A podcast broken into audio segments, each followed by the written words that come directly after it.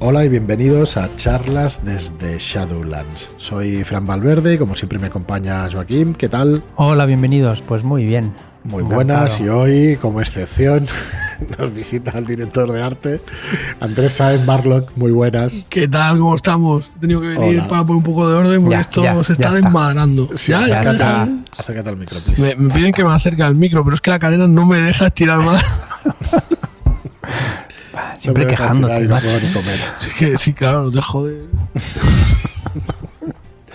bueno, pues nada, bienvenidos. Ayer estuvimos anunciando varias cositas que saldrán las próximas semanas. Este 21 de mayo sale la reedición de La Bestia no debe nacer y de Carpino.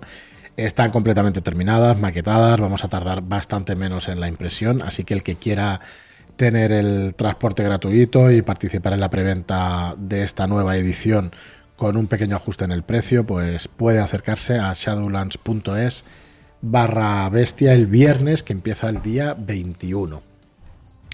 Eh, shadowlands.es barra llamada es todos los productos que van a salir los próximos meses de la llamada de Cthulhu y shadowlands.es barra bestia es toda la información de esta primera reedición en el sistema de la llamada de Cthulhu, el sistema oficial de Chaosium y en su séptima edición. Para el que no escuchara el, programa de ayer, pues va a salir el día 21. Para el día 4 de junio salen Un llanto desesperado y 246 Corbit Street. Sí, el de 246 Corbit Street se puede jugar como continuación a la aventura clásica de la mansión Corbit o de la casa Corbit. Y en la actualidad. Correcto, pero será en la actualidad. Han pasado, mucho, han pasado muchos años y vuelve a dar. Pero igual las cosas no son tan distintas como, como parece. Exacto, exacto. Así que bueno, ahí lo tendréis toda la información en shadulas.es barra llamada y nada, iremos estos días pues explicando todas estas cositas. Y hoy, bueno, el programa de ayer queríamos haber seguido con el libro de, de la séptima edición de la llamada de Tulu, pero ya nos pusimos a explicar esto de de las ediciones y todo lo que iba a salir nuevo. Las novedades. De las novedades y no nos dio demasiado tiempo. Así que hoy sí que vamos a empezar a, explicaros cositas sobre los grimorios de la llamada de Cthulhu séptima edición. Son, eh, el grimorio es el capítulo, es el capítulo 12, y empiezan a explicarnos los hechizos, los nombres de los hechizos, la magia intensificada, esto que es de la magia intensificada, las variaciones que podemos ver de los hechizos y además tenemos un listado. Sí, viene todo bien organizado. Para empezar, empezaremos con los hechizos pues alfabéticamente. Eh, los hechizos, hemos de decir que viene un listado que vienen ordenadas alfabéticamente. Sí, justo lo que acabo de decir. Correcto, pero que, sí, pero no digas tan rápido. Vamos, ah, lo he dicho muy rápido, vale. Correcto, vamos a desarrollarlo. O eso me ha parecido, ¿eh? igual. Están organizados. Vale. vale. Venga, y después se detallan pues en su propósito habitual y el resultado al usarlo con éxito, ¿vale? También. O sea que vamos a tener una explicación de todos los hechizos, ¿vale? Pues eso, de qué hacen, ¿no? Y de qué pasa cuando lo usas con éxito. Exacto. ¿Nos dicen algo de lo que pasa cuando falla? Eh, bueno, eh, supongo que no. No. A partir de ahí ya el guardián ya tiene que eh, ver, es que la situación dependerá de cada situación, lo que suele pasar, ¿no? Bueno, luego lo vamos viendo porque realmente el coste de la magia aquí o que el hechizo salga mal va a ser bastante, mm. bastante. ¿Habéis, ¿Habéis lanzado algún hechizo en vuestras partidas? ¿En alguna de ellas? Sí, en, algunas sí. En las máscaras de Nyarlathotep, sí. ¿Y qué tal? ¿Qué resultado? Pero eran hechizos muy sencillos. Eh, más bien era perder un poco de cordura y poco más. Había uno de. ¿Premonitor? ¿Premonición o algo así? Sí, de premonición había uno de, de invocar o de contactar con Nodens, me parece que fue. No me acuerdo, pero creo que fue con Nodens y salió bien. En estos casos salieron bien y no, no hubo nada.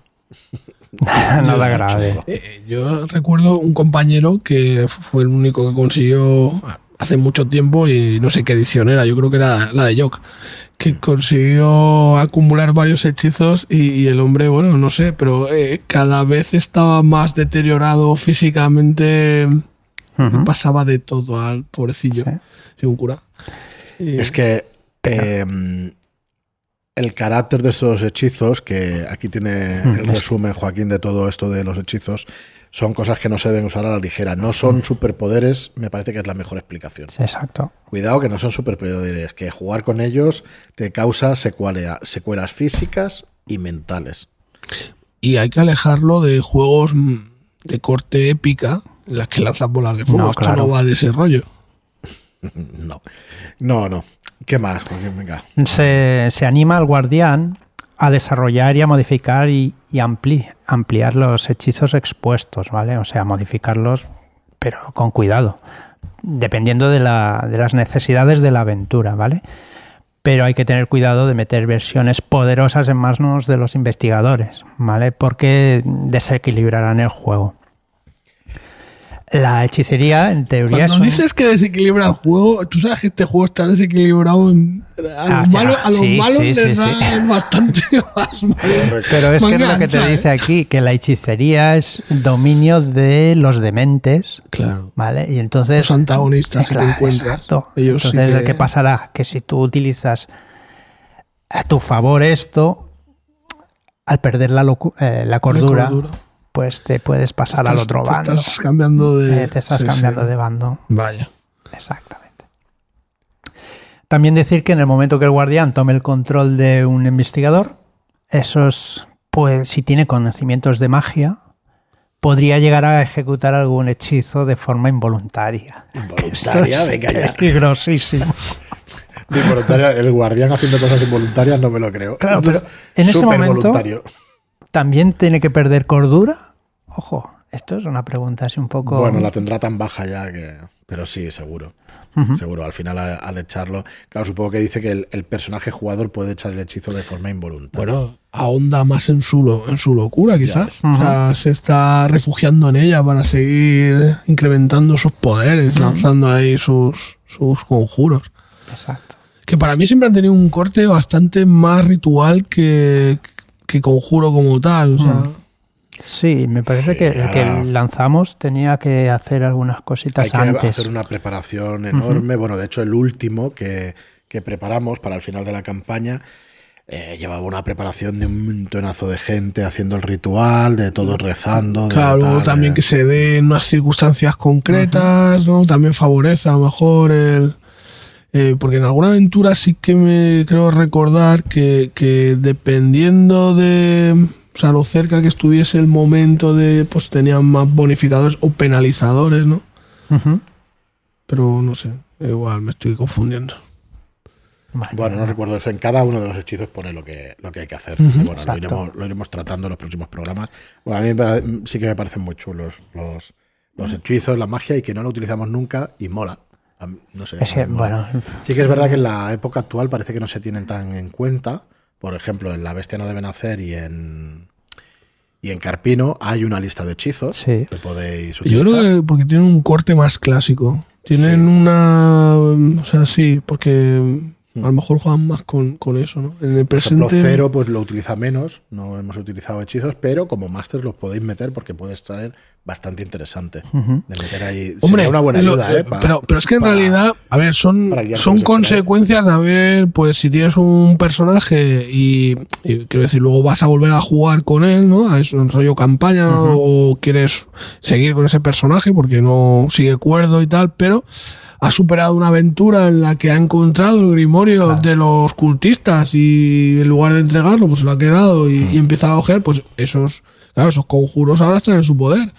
Lo que hagan más adelante ya Sí, sí eh, va, va a cosa- cambiar el... como ya vimos, tiene que estudiarlos y tiene que, Sí, que aprenderlos, que, que conlleva una pérdida de cordura, pero más, más flojilla, dijéramos. Bueno, con respecto a los nombres de los hechizos, ¿no? Nos animan en el libro a, a cambiar esos nombres, ¿no? Sí, en vez de poner contactar con un profundo, pues se podría llamar invocar a la abominación abismal. Ya. Abisal, perdón. He dicho abismal. Bueno, lo de los profundos es que si le cambiamos además los nombres, pues mejor, porque estamos ya todos los jugadores de Tulu ya un profundo, pero bueno, si es una, aboma- una abominación abisal y tal, pues parece que queda más. Yo creo que es un juego para, para hacer esto de esta manera, para ir metiéndole estas palabras y todo eso. Muy bien, luego tenemos un apartado aquí que se llama magia intensificada. Sí. ¿Qué es, ¿De qué es de lo que nos hablan? Pues ahora mismo no me acuerdo. Nada, yo- Venga. Mira, lo tenemos aquí delante. Que, que repasar un poco porque... Sí. No, además es que hace tiempo ya que, Mm. que esto estaba preparado. A ver, al final, la senda del conocimiento y la magia de los mitos te conduce directamente a la locura. Esto lo hemos explicado un montón Sí. de veces. La cordura es lo que mide, pues, en realidad el arraigo de una persona a lo que llamamos realidad. ¿Vale? Sino, eh, dice, pero nada más lejos, nos dice el libro, sino que es una ilusión de que los seres humanos, de los seres humanos, que nos protege de aquello que no podemos comprender plenamente, que son los mitos de Cthulhu. En realidad, todos estos mitos, aunque nosotros, esto sea un juego y todo eso, parte de la premisa de que son cosas incognoscibles, que no se pueden que no se pueden aprender con los conocimientos humanos, ¿vale? No se pueden comprender, no sabemos exactamente qué son y son miedos, pues digamos, pánicos que no podemos nunca comprender. Entonces, eh, ¿qué pasa con esta magia? Pues que al final la ejecución de esos hechizos van a hacer mella en la cordura y van a desvincular al hechicero con el mundo hasta que solo queden conocimientos de los mitos. ¿Vale? Entonces, cualquier sectario busca estos conocimientos y va a reemplazar esa cordura por la comprensión de esta naturaleza del universo y de estos Claro. mitos. ¿Vale? Así que cualquier persona va a quedar incapacitada, pero en el mundo de juego los sectarios han encontrado la forma de trascender a la locura y de pasar por una persona normal, integrarse en la sociedad cuando realmente están pues co- como una regadera y están todos, o sea, Sí. todos ellos son mitos de Tulu, ¿vale? Sí. Entonces, bueno, los hechiceros dementes, pues que abrazan los mitos, son capaces de acumular más poder que una persona normal, descubren nuevos aspectos y una magia más intensa, ¿vale? Así que bueno, eh, los personajes jugadores también lo pueden hacer, pero van a tener las pegas que ya sabemos, ¿no? De esa pérdida de Sí, cordura. la tirada de un dado de 100 en, en. Correcto. Y al final, pues se van a quedar, pues bueno, a manos temporalmente enloquecido del o indefinidamente. Ya, ¿Y, y cómo, o sea, qué tipo de conjuros podemos encontrar en los grimorios? ¿Qué, qué cosas pueden hacer las...? Bueno, antes de eso, sí que nos propone, nos propone el libro que vayamos haciendo variaciones de estos hechizos. Eh, existe un grimorio, un grimorio y hay unos hechizos, nos van a explicar qué contiene, nos van a explicar, o sea, van a tener una descripción, van a tener una serie de cosas, ¿vale? Va a tener tres partes el, el hechizo, el coste, la descripción y el efecto, ¿vale? Entonces, los dos primeros, el coste y la descripción, tienen un impacto mecánico en el juego. Te va a hacer perder puntos de cordura o de magia, daño y todo eso. Y eh, la descripción, pues bueno, ya... Los efectos que, que produce, ¿no? El efecto también es el eh, impacto mecánico en el juego, ¿vale? La descripción aporta color, o sea que lo que tiene impacto en el juego es el primero y el tercero. ¿Y qué hay que hacer Vale. para lanzar el conjuro? Depende del conjuro, vamos a verlo si queréis. Sí. Decir, decir que la versión intensificada es cuando un personaje o un hechicero conoce, tiene cero puntos de, de cordura y conoce este tipo de versión inten- in- intensificada, ¿vale? Entonces ya lo domina por, por completo el, el- el grimorio. Pues siempre en PNJ, en PJ no sí, en PJ ya no, porque no. Hacerlo. Es el que Acero, se ha ido a, a Pernambuco a... Has perdido, has perdido el personaje, ha pasado al el otro lado. Claro. Sí. Las, las- la línea roja, ¿no? Sí, loco. loco, loco. Bueno, aquí tenemos eh, ejemplos, ¿vale? Con variaciones. Perdona, y antes, ahora acabo. Eh, la versión intensificada debería añadir emoción y terror al hechizo normal. O sea, tenemos que intensificar el hechizo de alguna forma Una versión que sea mucho más potente y más bestia. Molonidad al poder. Es que, a ver, este tipo de juegos, si no lo planteas así, pues no va a tener demasiado, Hmm. demasiado sentido. Muy bien, pues mira, por ejemplo, eh, aquí hay un hechizo, eh, un hechizo con variaciones, un ejemplo de hechizo como, con variaciones, que es el hechizo básico de crear un zombie, ¿vale? Por un lado, eh, este hechizo básico de crear un zombie es parte de un cadáver y lo convierte en un zombie. ¿Vale? Entonces el zombie está hasta que se pudre, se descompone o se acaba con él y te va a cumplir las órdenes básicas del creador. Entonces, el, el coste de puntos de magia es alto, 16 puntos, y la pérdida de cordura es de un dado de 6, que es moderada, es bastante poco. También podemos estar en el grupo de charlas de The Shadowland en Telegram toda la noche con las cabras y ya por la mañana ya Hombre, eso, te, otro eso te da, eso te da Nos puntos de poder. Y zombies habrá más de uno que estarán llegarán al curro que no, que no podrán con su alma. Correcto. Y mm, ejecutar este hechizo, por ejemplo, pues lleva una semana entera, ¿vale? Pero funcionará sin la necesidad de hacer ninguna tirada de poder. O sea, no tienes que tirar poder para conseguirlo. Entonces, la variante de crear zombie, por ejemplo, hay una que se llama atadura gris, ¿vale? Que te, el coste, en lugar de 16 puntos, van a ser 8 puntos de magia, pero la cordura va a ser la misma de pérdida, ¿vale? Un dado de 6 de cordura. Y el tiempo de, de ejecución es una hora. Entonces, después en la descripción nos dice que se debe verter un líquido ritual sobre un cadáver preparado para ello. Los ingredientes del líquido varían dependiendo de la versión del hechizo. Sin embargo, la sangre del hechicero es común en todos ellos. El guardián deberá determinar otros ingredientes y alguno de ellos deberá ser costoso, ilegal o tal vez radiactivo. ¿Os acordáis de Reanimator? Pues esto es totalmente la versión de este hechizo. Inmediatamente después el ejecutante entona el hechizo. Tras el ritual, el cadáver se alza. Literalmente descerebrado, el zombie es parecido a un animal salvaje y no se encuentra bajo el control de su creador. Así que esta es la variación de atadura gris que cuesta menos, pero no, estás bajo, no está bajo tu control. Y luego, después de su creación, el ser continuará pudriéndose y acabará por descomponerse hasta quedar incapacitado. Esto es una versión. Y luego hay la versión eh, beso del cementerio. ¿vale?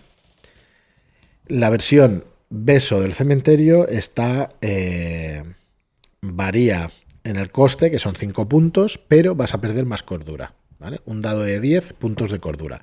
El tiempo de ejecución, en lugar de una hora, es de un día. Y aquí el hechizo requiere un cadáver, un cadáver humano, igualmente. Pero aquí necesitas 30 centilitros de tu propia sangre, ¿vale? Y directamente la tienes que verter en la boca del cadáver, luego besarle en los labios Uh. e insuflarle parte de tu ser, ¿vale? Se pierden los 5 puntos de poder. 5 puntos de poder, que no de magia, o sea, el coste es brutal. Brutal. ¿Vale? O sea, si tienes 70 de poder, pues te quedas en 65, ¿vale? Vamos a ver los efectos.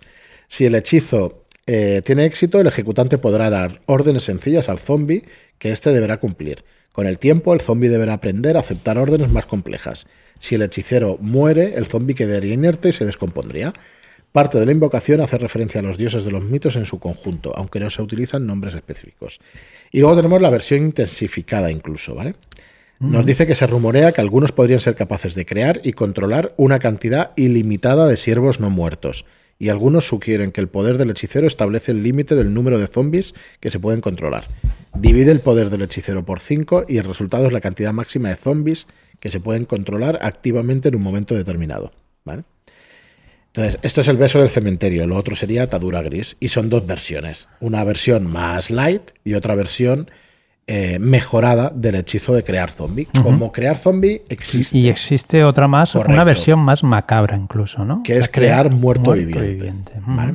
Sí, sí. Pero mi pregunta es, como profano en el camino de Tulu, ¿qué ha de hacer el hechicero para que eso tenga efecto? Es decir, tiene que tener los componentes y tal, pero luego hay que hacer alguna tirada o directamente No, no, no, por no, tener el tirada. ritual. Cada hechizo te lo, co- te lo dice. pagas tu coste de lo que te pida, tu está. cordura El y tiempo, el coste. aquí no hay tiradas de mitos ni hay que hacer nada. nada. Cada hechizo Eso te dice lo que tienes que hacer. Cada hechizo hay que. Bueno, cada hechizo será distinto, ¿eh? No hemos Sí, llegado a sí. esa parte y eso, pero tenemos. eh, están por orden y tenemos el primero es ajar un miembro. ¿Vale? Y aquí sí que hay que ir haciendo tiradas, por ejemplo, de daño. Pero ya son Es tiradas que- para. Sí, es sí. que te repito, bueno, no sé si te lo he dicho ya antes. eh, primero tienes que conocer el, el hechizo, ¿vale? A partir de ahí ya tiras. Cuando estudias el hechizo, ya tiras Para para, aprenderlo. aprenderlo. Vale, ya vale. tiras pues lo que te ponga. Pues para aprenderlo necesitas X tiempo y una tirada de cordura. Perfecto. Correcto, Una vez ese es el así, ya es el- un- Ya una es parte, del coste. Ya, ya, eso Ya te ha ya lo tienes dentro, tú, ya lo sabes y ya solamente es cumplir con los requisitos que te pide para poderlo lanzar. Correcto. Yo Vale. estos, estos hechizos que los tenga un PNJ, pues igual no queda tan misterioso y no queda tan Mm. bien. Pero claro, que tú puedas hacer un zombie, Ostras. mola. Pero claro, tú bajas 5, pero bueno, tienes ahí un Pero, para- pero mola. Mola bastante, ¿no? Bueno,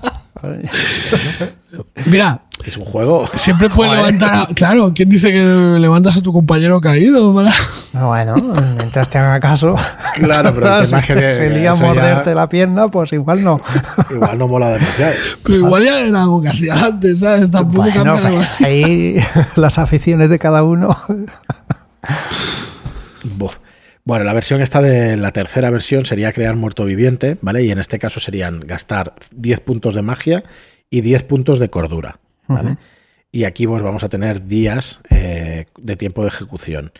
En este caso dice, se lleva el objetivo eh, a un estado cercano a la muerte mediante un polvo paralizante elaborado con alcaloides y entrañas de un pez globo. Esta es la manera más, más real, digamos, entre comillas, ¿vale? No sé si sabéis lo de, de Haití, la película aquella del- de la serpiente y el arco iris, que en, en realidad pues se convierten así a los zombies, ¿no? O, Bueno, vete a saber lo que tiene de verdad No, o lo que no, ¿no? sí. Les dan esta especie de sustancia, los meten en la tumba y a los dos o tres días los despiertan. Y entonces los tíos Están- salen descerebrados y, y en teoría, pues haciéndote caso.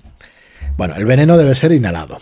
Entonces el objetivo deberá tener éxito en una tirada de constitución extrema, igual o menor a una quinta parte de su con, de su constitución, para poder resistir el veneno. Aquí sí que hace falta tirada, ¿vale? Entonces, si fracasa, el objetivo quedará sumido en un trance profundo, indistinguible de la muerte, ¿vale? Pero para su horror, el tío está consciente. Mientras tú le haces esto y mientras recibe tus órdenes y todo eso, ¿vale? Entonces, como os decía, la víctima, ves, ya me imaginaba que era lo mismo, porque la víctima es depositada en un ataúd y enterrada viva en un cementerio. Un pequeño conducto conecta el ataúd con el exterior para que pueda respirar. Durante este tiempo, el desafortunado objetivo del hechizo deberá superar tiradas de cordura cada tres horas eh, o perderá un dado de 6 de cordura. Si el objetivo enloquece durante este periodo de tiempo, se entregará a la voluntad del hechicero. Poco me parece. ¿eh? Ya te digo, Yo te creo digo. que te meten ahí y te vuelves un ¿Ves? Y luego, tres noches después, el hechicero acude a la Hostia, tumba y ejecuta crear ya. muerto viviente. Madre mía. Sí, sí, sin comer y Sales de ahí pues loco perdido. Efectivamente. Si él se ejecuta con éxito, el hechicero habrá creado un sirviente zombie, capaz de obedecer órdenes muy sencillas. No sé si habéis visto The, The Boy es la. No, no, The Boy no. Esta que encierran a un tipo 17 años eh, en una habitación y de repente un día la puerta se abre y sale el tío de allí, loco perdido, reventando a todo el que se pone por delante. Bueno, no sé. Es, No, no, es que, es que vamos, es un poco la variante hardcore Pues bueno, oriental de, de esto, tío. Ya hemos visto de cómo hacer un zombie pues de tres maneras distintas, con costes distintos y con variaciones que no todas las aventuras tienen que ser iguales. A ver, y realmente mola. En el libro vienen los hechizos, pero no vienen las tres eh, No, no, no. no. ejemplos de cada hechizo. O sea, esto ha tú- sido los tres ejemplos del hechizo crear un zombie para que veamos cómo podemos llegar a hacerlos. Porque el, el libro nos anima a hacer nuestros propios. Sí, lo que me queda claro es que son rituales. O sea, no, no son, no son hechizos sí, al uso de voy a en un momento dado, venga, rápido, va, voy a hacer. No, no vas a hacer nada. Vas a tener que buscar los componentes, Correcto. el momento y, y dedicarle el tiempo para hacer lo que tenga que hacer. Totalmente. También Bueno. los hay, ¿eh? También hay hechizos rápidos, rápidos. de Sí, de dejar caso, miembro y eso me sí, parece que es directo, sí. ¿eh? Que Vale, lo preparas y tal, y dejar miembro y son jodidos. Yo es que recuerdo más, he jugado muchísimo a las mansiones de la locura y, por ejemplo, a dejar un miembro, bueno, ahora no me acuerdo de otros, pero eh, por un lado de una tarjetita, eh, las mansiones de locura es un juego de mesa, y por un lado de una tarjetita te dice dejar un miembro, te dice lo que hace, y por el otro lado... Si fallas, te dice el coste. Ahí sí que te dice el, el coste real o lo que te va a pasar, ¿no? Y dejar un miembro muchas veces pues pierdes tu, un dedo o cositas Ah, así. Entonces, detalles, detalles. Detalles. Por ejemplo, mirar, eh, por, por poner un ejemplo en este programa, ya en el siguiente ya trataremos más. Dejar un miembro cuesta 8 puntos de magia y un dado de 6 puntos de cordura. Pero es que esta es la razón de que no vayas a hacer hechizos cada Claro. día, porque es que si no. El tipo de ejecución es instantáneo, lo haces al momento. Y lo que hace, dice, un hechizo terrible concebido para atormentar y causar daños permanentes a un objetivo. El objetivo de- debe encontrarse a 10 metros o menos del ejecutante. Para que el hechizo surta efecto, el hechicero deberá vencer en una tirada enfrentada de poder contra el objetivo. Si gana, el hechicero señalará un brazo o una pierna. Dicho miembro se ajará y marchitará rápida y dolorosamente, causando un dado de 8 puntos de daño y una pérdida permanente de 2 dados de constitución. De 10, perdón. de constitución. de- de- de. La víctima pierde un dado de 4 barra un dado de 8, depende si, si la tirada de cordura la, la pasa o no. Ahora ya. ¿Vale? Y Los- puedes buscar. Otros nombres alternativas serían La canción del dolor, no está mal como título, Marchitar a mi enemigo o Quemazón debilitado. No sé si en este juego. eh, yo creo recordar que en la edición que yo jugué de Stormbringer, por ejemplo, que tenía un sistema porcentual, que también tenía sus movidas ahí con, con el poder y la magia, y t- bastante parecido. eh, tenías la opción de sacrificar a otros para quitarle los puntos de poder al sacrificado. Pues aquí hay, de eso hay. Y no, hay eso- Básicamente no sí era hay. Stormbridger la, la espada. Creo que es cuando-. No, no, no, no, ¿No? pero yo te hablo de los rituales, por Ah, ejemplo, rituales, cuando, vale. cuando un sacerdote de Ari 8, no me acuerdo ahora cómo hace claro. tantos años ya. Creo que hay alguno de Pero, pero que el rollo es que, que mediante esa, o sea, sacrificabas a alguien para no putearte tú y, Ya, vale. y le quitabas los puntos de poder al otro. Son los llamados héroes. Hombre, siempre son, son, son voluntarios, pero héroes. Yo creo que hay de drenar vida o de, por ejemplo, consunción y eso. Hay cositas así, ¿eh? Sí, no, pero me, refería más que nada como pago. En lugar de quitarte tú los puntos de poder, pues se lo quitas a, otro. No, dominar es el típico de, de hechizar persona, creo. Mm, Pero es instantáneo. Pero me refería a eso, que era instantáneo. Y el dominar. y lo Como podéis ver, yo hace mucho tiempo que la llamada, ¿no? No, pero es que la llama. A ver, no se juega no. con demasiada magia en general, ¿eh? No. O sea, sí que, pero bueno, sí que es verdad que, como digo otra vez, en, en la bestia y en Carpinos sí hay hechizos. Y hechizos chulos, ¿eh? Para convocar cosas para y para hacer todas estas cosas. Tienes que encontrarlos, aprenderlos. Correcto, tienes que Y, y- libro luego que se den El momento justo, eh, Exacto. idóneo. idóneo, sí. que tus compañeros te peguen un tiro por haber hecho. Muy bien, pues nada, lo vamos a dejar aquí, el programa también de hoy. Mañana eh, subiremos al podcast la charla que tuvimos el, el lunes por la noche de cómo dirigir partidas de terror, de consejos y todo esto. Y nada, que esperamos que os gusten, que nos digáis qué hechizos son vuestros preferidos, porque siempre mola escucharlos. Si jugáis con hechizos en la llamada, si no los utilizáis demasiado. A mí es una cosa que me gustaría en alguna partida tenerlo y poderlo utilizar, pero de esta manera, ¿no? Pues, joder, instantáneo y tal, como al final mm, jugamos mucho one shot, pues estaría bien, pues eso, partidas de dos, tres sesiones y coño, y que te da un poco igual la cordura y tal, pero hacer cosas que realmente tengan. Claro, pero es que al final esto es desconocimiento. Los jugadores, los personajes jugadores no desconocen lo- todo lo que viene a ser de los mitos, ¿no? Claro, pero que Claro. lo descubran y que lo puedan. Yo creo que la- pero eso en un one shot es complicado. La, la historia es, eh, si hay continuidad, tiene sentido que todo lo, todo lo que se va aprendiendo durante ese tiempo, ¿no? Pues esos libros que se van encontrando, coño, pues a lo mejor de, de primeras no, pero la segunda aventura te has quedado claro, con ese libro, has estado claro. estudiando y ya empiezas la aventura con, con ese conocimiento. Exacto. que y tal. Sí. Claro, es que una vez guay. has empezado a tocar eh, estas cosas, ¿sabes? O sea, esto es, es goloso, o sea, también Claro, claro, conocer más. que ¿no? Se supone que es un, un caramelo que, pese a las consecuencias, Claro. La curiosidad la curiosidad, claro. mata al gato. Sí, sí. Muy bien, pues nada, lo dejaremos aquí. Muchísimas gracias a todos, como os decimos siempre, por estar ahí. Muchísimas gracias por vuestras reseñas de 5 estrellas en iTunes y por vuestros me gusta y comentarios en iBox. Gracias y hasta el próximo programa. Muchas gracias y hasta la próxima. Gracias a Miki que me han soltado un poquito las cadenas porque pediste que, que volviese a los podcasts. Te, te lo agradezco de corazón. Así que, adiós.